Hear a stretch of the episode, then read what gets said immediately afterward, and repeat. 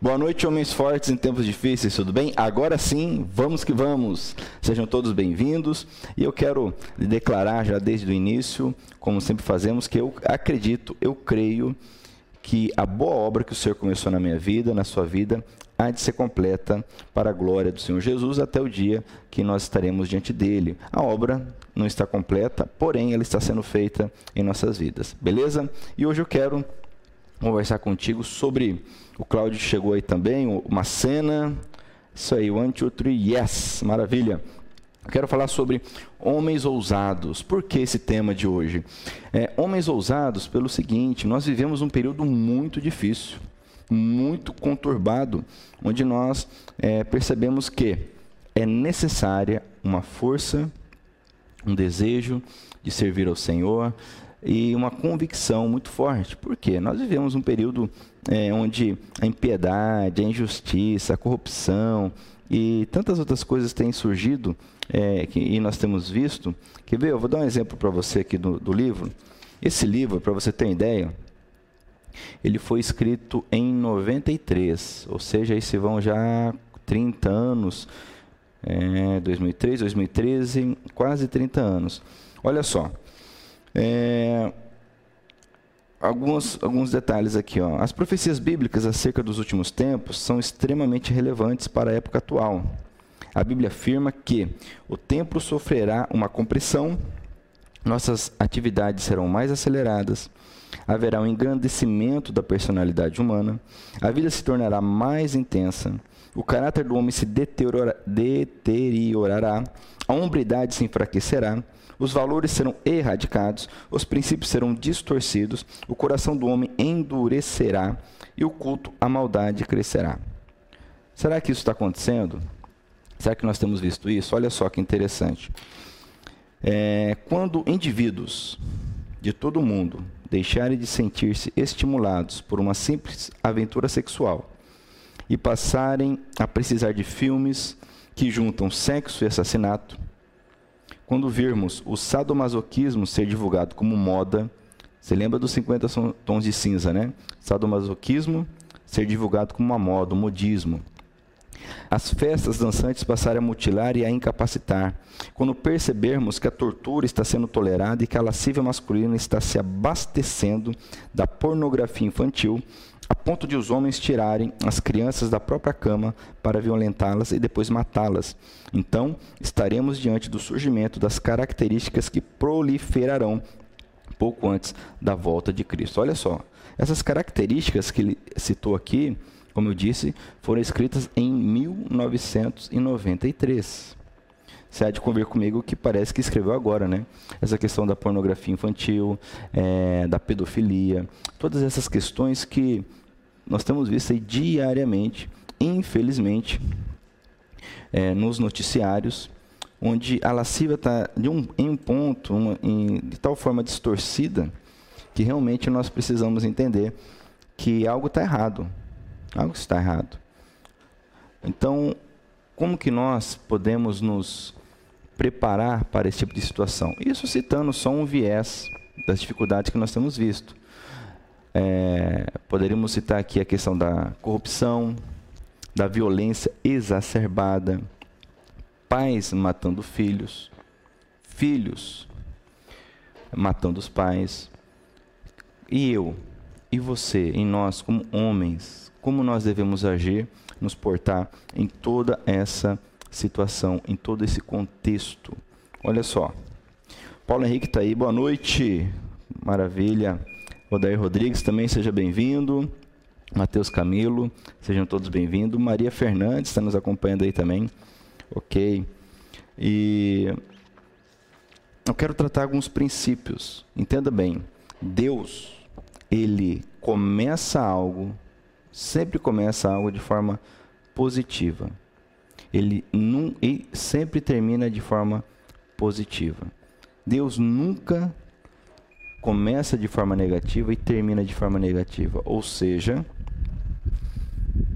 tudo isso que nós estamos vendo vai terminar de forma positiva. Só que para isto, e esse é o X aqui da questão, é haverá uma intervenção da parte de Deus. Só que nesse meio de caminho, nós precisamos nos posicionar.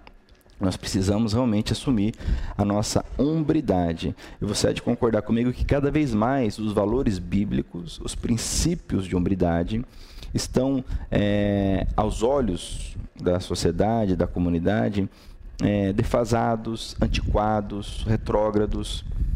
Quando nós falamos de, é, de princípios como pureza sexual, perdoar o próximo, misericórdia, amor ao próximo, nós percebemos que é, isso não é divulgado, isso não é favorecido, isso não é valorizado no contexto que nós vivemos. Infelizmente, infelizmente. Mas Deus intervirá. Olha só que interessante isso aqui. Olha essa, essa frase.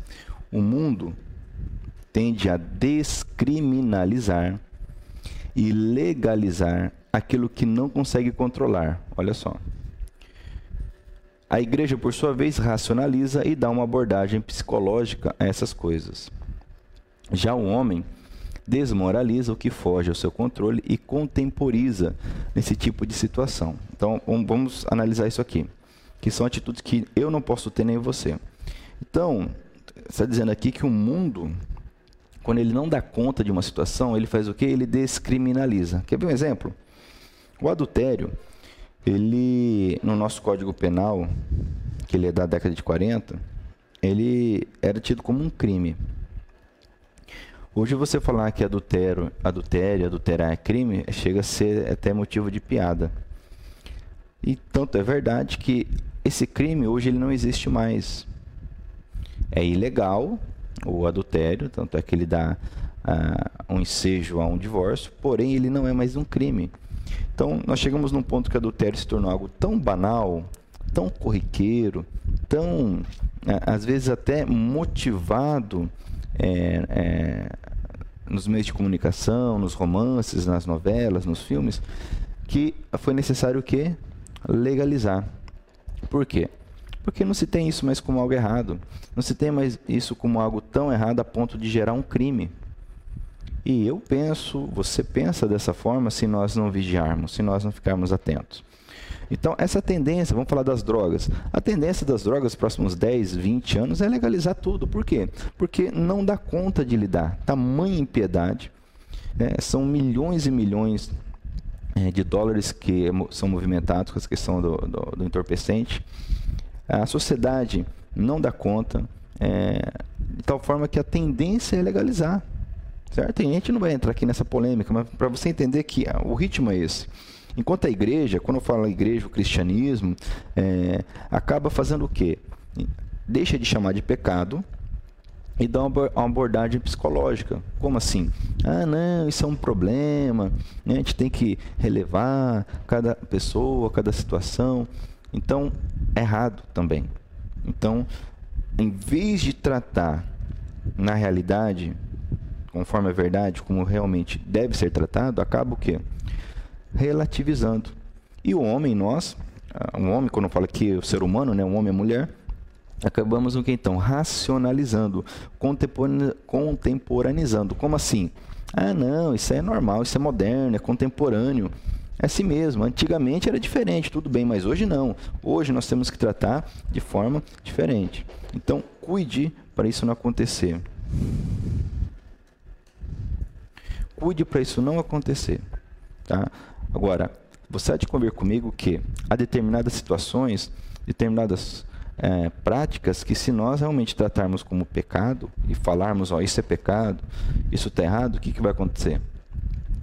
Dependendo do círculo em que nós estivermos, nós seremos taxados, seremos combatidos, seremos, quem sabe, ridicularizados, hostilizados. Daí o tema de hoje: homens ousados, mas Deus, como eu disse, como a palavra nos ensina, ele intervirá.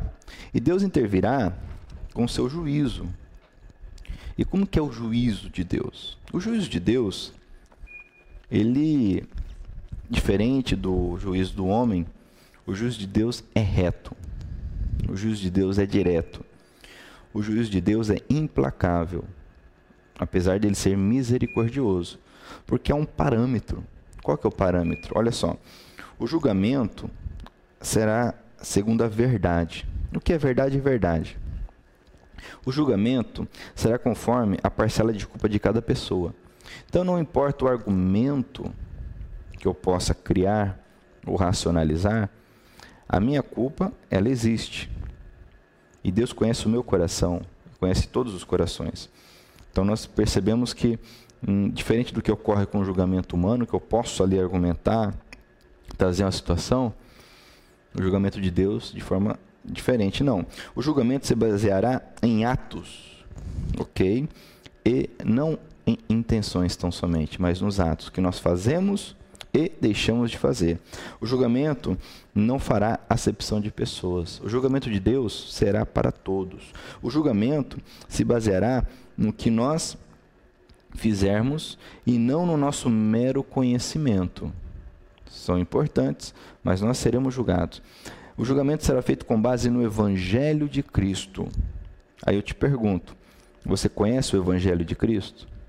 Um homem forte em tempos difíceis conhece o Evangelho de Cristo e busca praticá-lo, porque o julgamento será feito com base no Evangelho de Cristo e não em preceitos psicológicos ou declarações filosóficas. Quando nós estivermos diante de Deus, toda essa riqueza filosófica que a humanidade criou ao longo dos séculos, todo essa, esse conhecimento da, da psique humana não será um, suficiente para justificar a contrariedade à palavra de Deus. Olha que sério que é isso. Não que a filosofia não tenha valor ou a psicologia, pelo contrário, são áreas da ciência humana, das ciências humanas que é, nos ajudam e nos trazem uma compreensão correta de muitas coisas. Porém, em relação à verdade revelada na palavra, nós temos que ficar com a verdade revelada na palavra. Olha só que mais. É, o julgamento será segundo a realidade. Olha só, realidade. A realidade é uma só.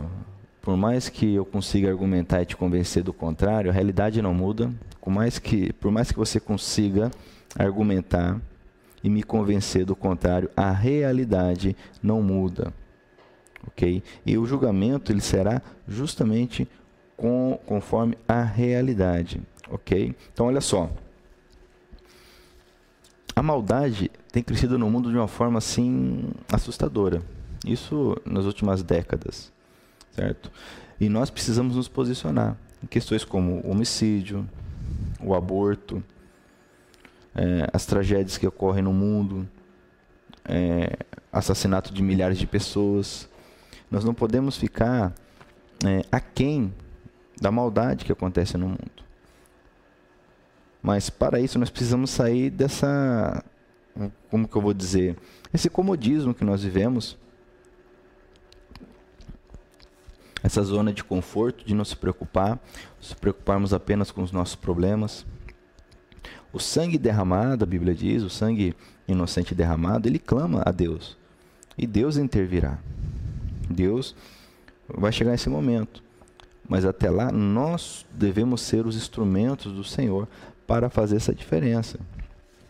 Para você ter ideia como nós é, realmente precisamos nos posicionar, é, o, o, autor aqui ele traz é, algumas situações da década de 90. Olha só, e antes um pouco da década de 90, em relação a essa, esse aumento da violência.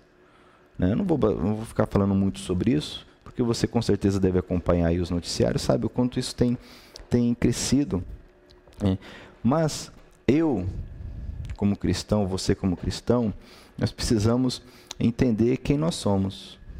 Jesus ele entendia quem ele era, a ponto é, de dele deixar claro, quer ver? Jesus respondeu em certa ocasião: O meu reino não é deste mundo. Se meu reino fosse deste mundo, os meus ministros se empenhariam por mim, para que não fosse eu entregue aos judeus. Mas agora o meu reino não é daqui. O nosso reino não é daqui. Nós precisamos entender isto. Porém, enquanto nós estamos aqui, nós somos sal e luz nessa terra. Entenda isso. Agora, eu volto a dizer, para isso nós precisamos ser ousados. Meu irmão, entenda que se o mundo hoje ainda não está um caos completo, ainda não está conforme é, nós vemos nos filmes aí, às vezes você assiste esse filme, série, é, Apocalipse, aquela coisa realmente que acabou tudo, é por conta da igreja, por conta de nós que cremos no Senhor. Por conta de nós que orar, oramos, nos posicionamos em casa, nos posicionamos no, na, no trabalho, nos posicionamos onde nós estamos. Isso faz uma diferença, parece que não, mas faz uma diferença muito grande, muito forte. Esse posicionamento nós temos que ter. E essa ousadia nós precisamos pedir a Deus: Senhor, faça de mim um homem ousado. Faça de mim o Ed Carlos, o Mateus, o Macena.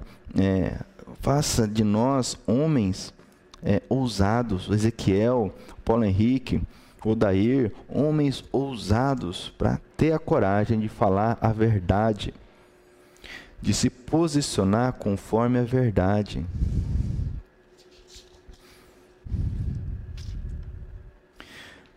Estou procurando um texto aqui, ó. Achei.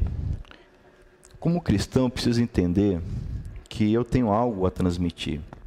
Você tem algo a transmitir. Nesse mundo que nós vivemos, onde muitas pessoas precisam de ajuda e precisam aí de compreensão e auxílio material, auxílio psicológico, auxílio espiritual, nós precisamos entender que nós temos algo muito importante para transmitirmos. A coisa mais importante que pode ser transmitida, presta atenção, por favor. Qual é a coisa mais importante que nós podemos transmitir? Você tem ideia? Olha só, o maior ato de filantropia, o maior ato de ajuda, o maior ato de amor é a disposição de compartilhar o Evangelho de Jesus Cristo. Essa disposição de compartilhar o Evangelho. Eu, eu tive a oportunidade, agora há pouco eu postei no meu Instagram, uma frase, né, o evangelho não é um movimento social. O evangelho não é um movimento religioso. O evangelho é vida. As pautas religiosas, as pautas sociais, as pautas políticas têm o seu valor, têm o seu momento, porém, nenhuma pauta religiosa, social, política tem a capacidade de transformar, de restaurar um homem, a mulher de dentro para fora, restaurar uma família, restaurar um, um, uma sociedade. Por melhor que uma sociedade seja, ela não tem a capacidade de transformar, presta atenção nisso, por, maior, por melhor que uma sociedade seja, ela não tem a capacidade de gerar no homem e na mulher paz, justiça e alegria, verdadeiros e, e permanentes, e muito menos a vida eterna. Por pior, olha só, por pior que seja uma sociedade, ela não tem o poder de anular a paz, a justiça e a alegria que Cristo coloca dentro de um homem e de uma mulher. Mas para isso, nós homens, independente de onde nós estivermos, nós precisamos nos posicionar Precisamos fazer a diferença. Precisamos realmente fazer o que está agradando ao coração de Deus, com ousadia. E isso gera o que? Questionamento, é, pode gerar um confronto, pode gerar é, desconforto, mas eu preciso ser ousado. Eu preciso me posicionar.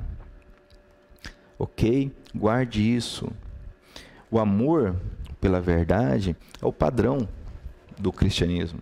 O amor pela verdade é o padrão deve ser o padrão de nossas vidas. Verdade em relação ao cônjuge, é verdade em, relação aos nossos relacionamentos, verdade, verdade, verdade, verdade. Por mais que a verdade às vezes seja desconfortável, por mais que a verdade às vezes seja difícil, a verdade é o padrão do cristianismo. E eu te convido, eu te convoco a quê?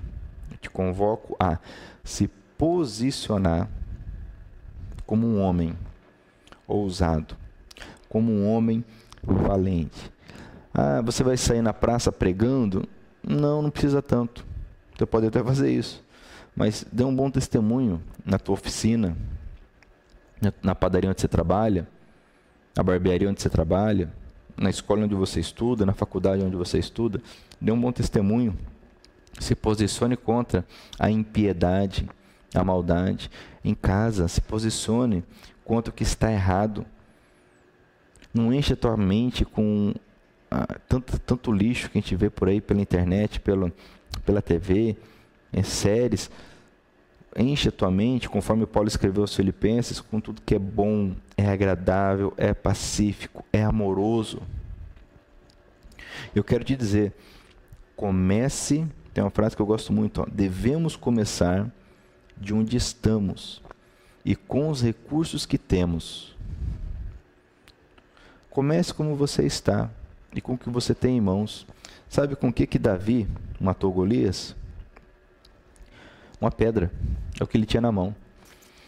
Sabe com o que Jesus alimentou as multidões?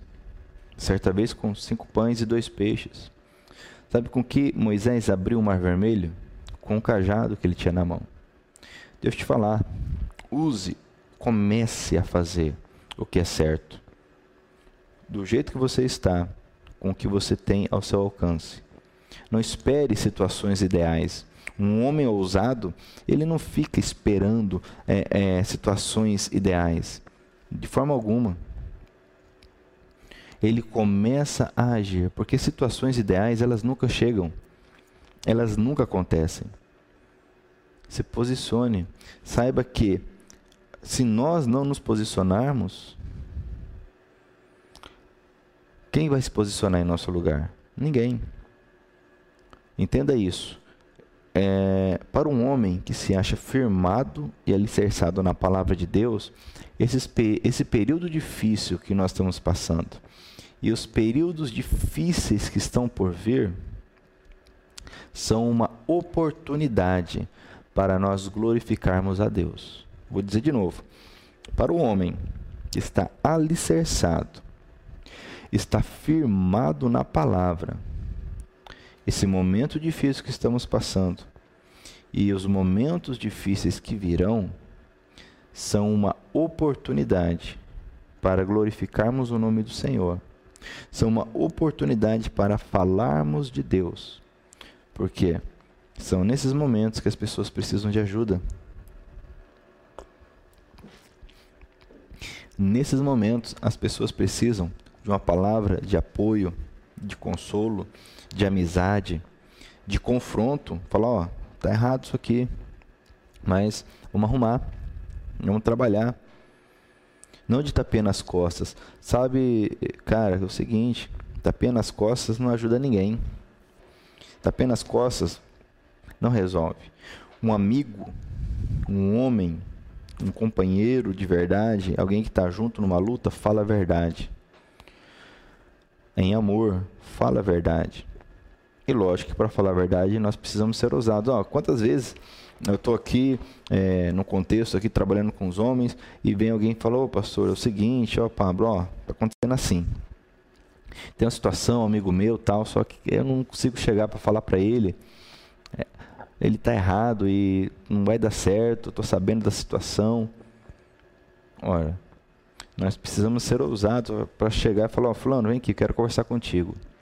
Cara, eu sou teu amigo. E tá errado isso que você está fazendo. Você está indo por um caminho que não é bom. Você está indo por um caminho que pode gerar morte. Então, homens ousados, homens de coragem, homens que se posicionam, não homens que é, sabem que tem que fazer, sabem como fazer, mas não fazem. Não seja omisso. O tempo atual que nós vivemos até ele escreve aqui, eu achei acho muito legal o que ele escreve aqui, muito é, provocador essa expressão. Olha só, o tempo atual não é para homens de pouca força de vontade, frouxos, forte, né? Frouxos, fracos na carne e indiferentes, que professam o precioso nome de Cristo, mas não se submetem ao seu senhorio. Olha só, vou ler de novo. O tempo atual isso eu volto a dizer, ele escreveu isso aqui em 1993, esse livro. O tempo atual não é para homens de pouca força de vontade. Eu te pergunto, você tem força de vontade? Tenha força de vontade. Fortaleça a tua vontade em Deus. Fortaleça a tua vontade no Senhor. Olha só. É, não, o tempo atual não é para homens de pouca força de vontade, homens frouxos. Eu nem vou perguntar se você é frouxo, que é até ofensivo. Eu creio que você é um homem forte em tempos difíceis. Fracos na carne. Muita gente, muitas vezes a gente ouve falar assim: ah, mas a carne é fraca. Ora, não use isso como um argumento. Quando o Senhor Jesus disse isso, a carne é fraca, ao Murilo chegou agora. Fala, Murilo. Tamo junto aí. Quando a, a, o Senhor Jesus falou a carne é fraca, ele não usou isso como uma desculpa, um argumento vazio de qualquer jeito. E nós não podemos usar isso como uma desculpa, tão somente. Certo? A carne é fraca, isso deve me levar a me posicionar, a fortalecer o meu espírito. Então, o tempo atual não é para homens de pouca força de vontade, frouxos, fracos na carne e indiferentes. O que, que é o indiferente? É o cara que para ele está tudo bom, para ele está tudo ok, para ele está tudo certo. O homem indiferente é aquele homem que, sabe, a mulher está reclamando, a mulher que, a, a, o filho está reclamando, está pedindo ajuda dele. Ah, depois eu vejo. Ah, agora não dá. Ah, agora, enfim. Isso é indiferença. Isso, isso é algo terrível. O tempo atual não é para homem diferente. Está vendo a coisa errada, está vendo o, o circo pegar fogo, está vendo a pessoa morrer e não faz nada. Ah, esse é problema do outro, isso não é para mim, isso não é comigo. Então, olha só. O tempo atual não é para os homens, para homens diferentes que professam a Cristo, mas não se submetem ao seu senhorio. Cara, quantos homens você conhece que fala que é cristão, que fala que que, que crê que é isso, que é aquilo, mas é indiferente. É, sabe, é, é, seria bom que nem falasse que, que crê em Cristo, porque dá um mau testemunho, sabe? Dá um, meu Deus do céu. Mas em nome de Jesus, que pelo poder da palavra, que pelo poder da presença de Deus, eu, você, nós sejamos homens posicionados, homens ousados. Então, vou recapitular o que eu disse aqui agora há pouco. Olha só. Homens ousados. Por que, que eu estou entrando nesse assunto? Porque nós estamos encerrando esse livro, Homens Fortes em Tempos Difíceis. E uma característica do homem forte em tempos difíceis é a ousadia. Por quê? Nós vivemos num período de grande impiedade. Vivemos num período de muita dificuldade. Vivemos num período em que nós precisamos nos posicionar, precisamos nos preparar, precisamos agir, precisamos ser fortes e corajosos. O tempo atual, ele não é para homem indiferente, homem fraco. Nós vivemos um período em que eu creio, pelas evidências, que em breve nós veremos a intervenção de Deus na face da terra, porque nós vivemos um período de tamanha impiedade, é, onde nós vemos se cumprir a palavra do Senhor, nós vemos aí a imoralidade é, em tudo. Você percebe isso é, no dia a dia. Eu costumo dizer, nós vivemos um período que, eu até dou o exemplo do celular, do smartphone, você com o smartphone na mão, você tem acesso ao que você quiser, de bom e de ruim. O que presta o que não presta. E lógico, e lógico que nós sabemos que a tendência do homem é seguir o que não presta, é a vontade da carne. Então nós vivemos um período em que nós estamos muito próximos da intervenção de Deus, porque Deus começou um mundo perfeito. A Bíblia diz que ele criou. E quando e Deus começa positivo. E tudo que Deus começa, começa positivo. E o que Deus começa positivo não termina negativo. Ele vai intervir. E nós precisamos estar posicionados. E nesse meio tempo, enquanto Deus é, não intervém de forma direta, porque Ele é soberano, está agindo em todo o tempo, mas de forma direta, incisiva, eu, você, nós precisamos ser o sal e ser a luz neste mundo. Precisamos nos posicionar de forma direta e objetiva, dizendo o que é certo é certo, o que é errado é errado. Isso não muda. O tempo, a, a cultura não transforma o que é certo em errado e nem transforma o que é errado em certo. Pode trazer um ar de sofisticação, pode trazer um ar de, de intelectualismo, mas o que é certo aos olhos do Senhor e da palavra continua sendo certo. Foi mil anos atrás, é hoje e será daqui mil anos se o Senhor não interferir de forma direta. O que era errado, da mesma forma. Então, homens, sejamos ousados, sejamos da sociedade. Eu gosto muito da expressão usada aqui no livro, da sociedade dos que não se conformam, da sociedade dos que não se envergonham. Eu te pergunto, deixa eu fazer uma pergunta séria agora para você aqui. Você se envergonha de se posicionar? Porque olha só, uma coisa é a pessoa estar no contexto e não saber que é errado. Ok? Conforme a palavra. A pessoa faz aquilo, aprendeu daquela forma, age daquela forma, e para ela é normal. O pai dela fazia assim, a mãe fazia assim, o, o, os vizinhos. Outra coisa é quando nós sabemos que está errado. Eu te pergunto, você tem vergonha de se posicionar? Porque a Bíblia diz que aqueles que se envergonharem de Cristo Jesus, esses estão em maus lençóis. Aqueles que não tiverem a coragem de declará-lo, esses estão em má situação. Um homem de verdade, um homem forte em tempos difíceis, ele tem coragem, ele não se envergonha. Ele não se envergonha. Eu quero terminar com esta palavra. Seja da sociedade dos que não se envergonham da verdade do Evangelho. No nosso movimento Homens Fortes em Tempos Difíceis, nós não nos envergonhamos do Evangelho. Agora, é lógico, para mim, para que eu, para que você tenhamos uma compreensão do que é o Evangelho, eu tenho que ler o Evangelho. Eu tenho que meditar no Evangelho. Eu tenho que conhecer o Evangelho. Não adianta eu falar é, pela cabeça dos outros. Não adianta eu ir somente pelas ideias que alguém compartilha. Tem uma frase muito, muito legal no currículo que nos diz isso. Que uma pregação, ela nos dá uma noção dos princípios gerais da palavra do Senhor.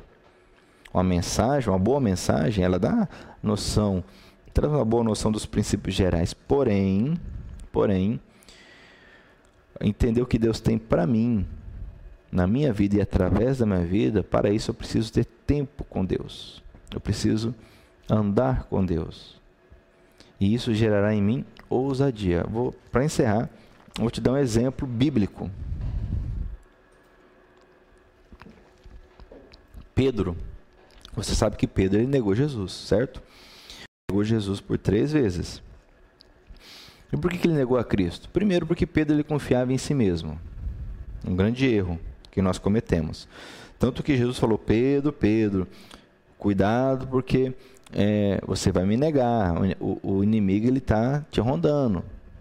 E Pedro falou: Não, Senhor, jamais te negarei, nunca, jamais. Senhor, ó, tamo junto, estamos fechando junto. Porque Pedro ele confiava em si mesmo. Quando chegou no momento, na provação, na hora do vamos ver, Pedro arregou. Pedro então negou a Cristo. E negou num contexto ali que ele estava que uma mulher, uma serva, não era nem uma autoridade, alguém que poderia matá-lo, prendê-lo, não. Uma, uma serva ali questionou e ele negou a Cristo. Ok. Porém, olha que interessante, atenção. Porém, quando chegou o momento, depois da morte de Cristo, o Senhor ressuscitou, o Senhor perdoou a Pedro, restaurou a identidade de Pedro, que é o que Deus quer fazer com, conosco, restaurar a nossa identidade, a nossa hombridade. Deus restaura, Tempos depois, o Espírito Santo de Deus vem sobre a vida de Pedro. E ele então agora está no sinédrio, O que era o Sinédrio? Era uma espécie de tribunal. E diante das autoridades, ou seja, aqueles que poderiam determinar morte ou a prisão ou o açoitamento dele. Tanto é que foi o Sinédrio que julgou o Senhor Jesus antes de levá-lo a Pilatos. E diante daqueles homens, das autoridades ali, várias, ele sozinho, com o seu companheiro, os dois ali, Pedro então, ele ousadamente, cheio da coragem que só Deus coloca em nós, ele diz: Ora, porque aqueles homens mandaram que eles se, eles se calassem, que eles parassem de falar de Jesus. E Pedro então fala: Olha, vão, você, veja bem, o que, que vocês acham certo? Obedecer a homens ou obedecer a Deus? Porque eu vou obedecer a Deus. É interessante porque Aqueles homens ali, o Sinédrio ficou tão impactado, tão admirado, que eles declararam: Olha, esses homens falam como Jesus. Já pensou? Esses homens falam como Jesus. Então, olha só, um homem que outrora negou a Cristo, agora estava fazendo conforme a vontade do Senhor, sendo ousado, corajoso. Não num culto, não num momento de êxtase, não num momento onde tudo vai bem, não num momento onde todo mundo está de acordo, pelo contrário, num local e no tempo em que as pessoas ali eram contrárias a ele. Então eu te digo, se posicione. Eu te digo, seja valente. Eu te digo, seja ousado. Eu te digo, vá além. Defenda o Evangelho, defenda a palavra do Senhor, defenda a verdade, defenda o que Deus está fazendo na tua vida. Então, não estou falando de religiosidade nem de religião. Estou falando de algo que Deus está fazendo na tua vida. E eu creio que Deus está fazendo na tua vida. Beleza? Maravilha? E com isso eu quero encerrar essa etapa, esse período de nós juntos é, discorremos sobre alguns princípios. Se Deus permitir, na próxima segunda eu quero iniciar uma nova etapa, com base no livro chamado Vencedores Nunca Desistem. Porque vencedores não são aqueles que nunca falham, mas aqueles que nunca desistem. Não desista. Eu quero começar, se Deus permitir, na próxima semana, conversar, trocar uma ideia sobre os princípios da perseverança, ah, os benefícios que nós podemos obter em meio à crise, as mudanças que nós precisamos enfrentar e o mais importante, perseverar em manter o que nós conquistamos, porque muito mais difícil é manter do que conquistar, certo? Então, anota aí, segunda-feira que vem, se Deus permitir, estaremos juntos. E até lá, eu te peço, se você gostou dessa mensagem, compartilha ela, passa para frente, ok? É, compartilha, ela está no nosso Facebook, no nosso canal no YouTube.